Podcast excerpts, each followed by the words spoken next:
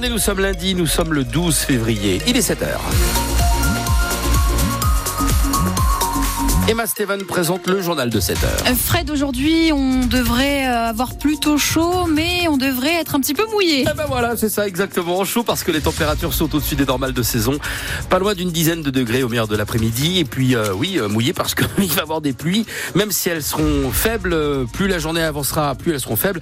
Malgré tout, le ciel restera gris dans l'actualité. Une partie de l'histoire industrielle en Rennes, en Lorraine, pardon, qui est partie en fumée hier. Emma. Oui, la tour numéro 5 de la centrale Émile Huchet, près de Saint-Alvold, a été détruite, dynamitée 70 ans après sa création. C'était annoncé depuis plusieurs années avec la décarbonation du site prévue d'ici 2027.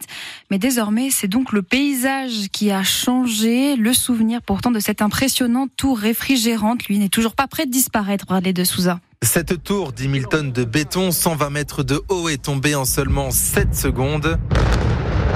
Juste devant les yeux de Jean-Pierre, cet habitant de Carlin ne cache pas son émotion. Un peu de nostalgie, ouais. Ça s'entend, hein Oui. Bon, on les a toujours vus, c'est un repère. Hein. Carlin, c'est les tours. hein. Désormais, il ne reste plus que ce panache de fumée gris qui se disperse.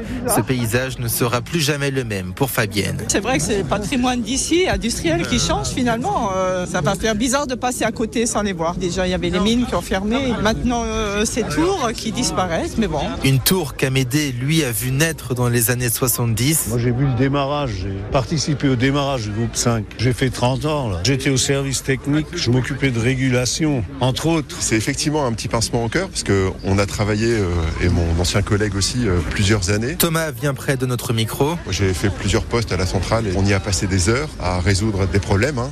Et- Il y a eu énormément de problèmes au Et en démarrage. fait, on s'attache, on s'est attaché à cette centrale Émile Huchet. Mais c'est bien pour l'avenir, c'est les nouvelles énergies qui se développent. Car le site est en passe d'être transformé pour devenir une éco-plateforme où de l'électricité sera produit, entre autres, à partir de pellets de bois. Et le dynamitage de cette tour à Émile on y revient à 8h moins le quart avec l'invité euh, de France Bleu Lorraine, Pascal Bernardi, le délégué force ouvrière de la centrale.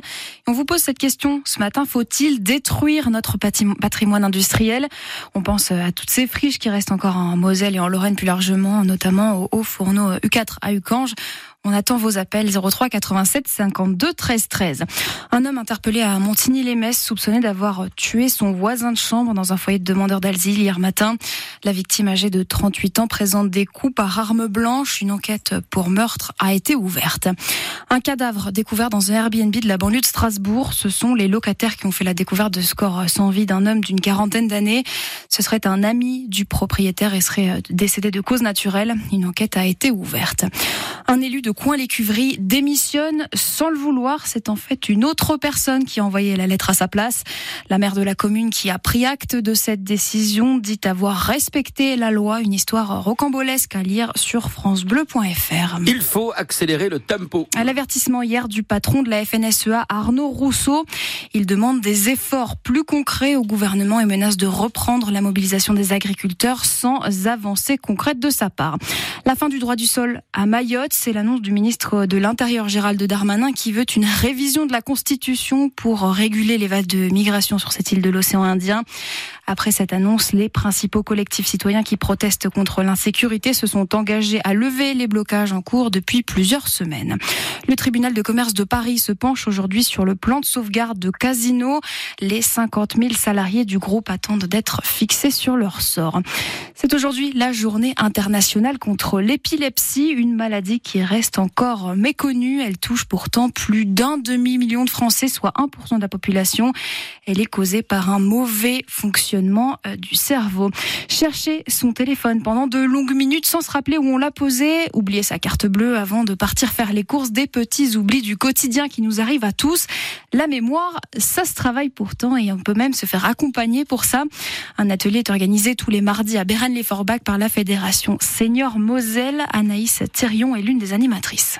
Pour travailler euh, sa mémoire, euh, ça passe par tout plein de jeux, ça passe par de la lecture, les jeux télévisés également.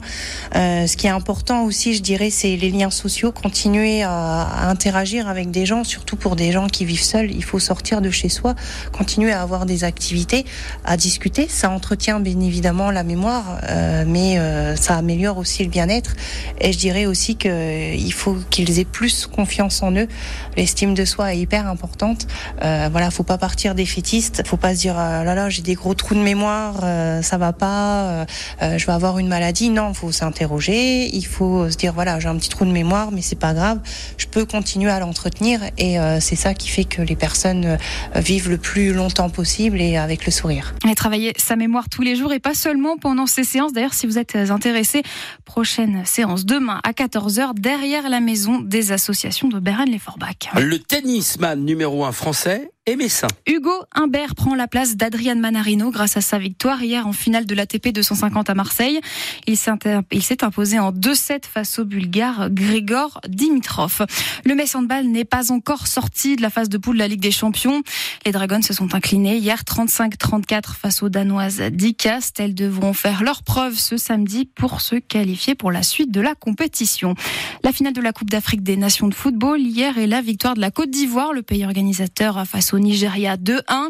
Ça faisait 18 ans que le pays n'avait pas remporté ce titre. Un nuage de ballons lâchés par des enfants hier après-midi pour le carnaval de Carlin. Ils étaient près de 600 déguisés en Spider-Man, en princesse ou encore en pirate.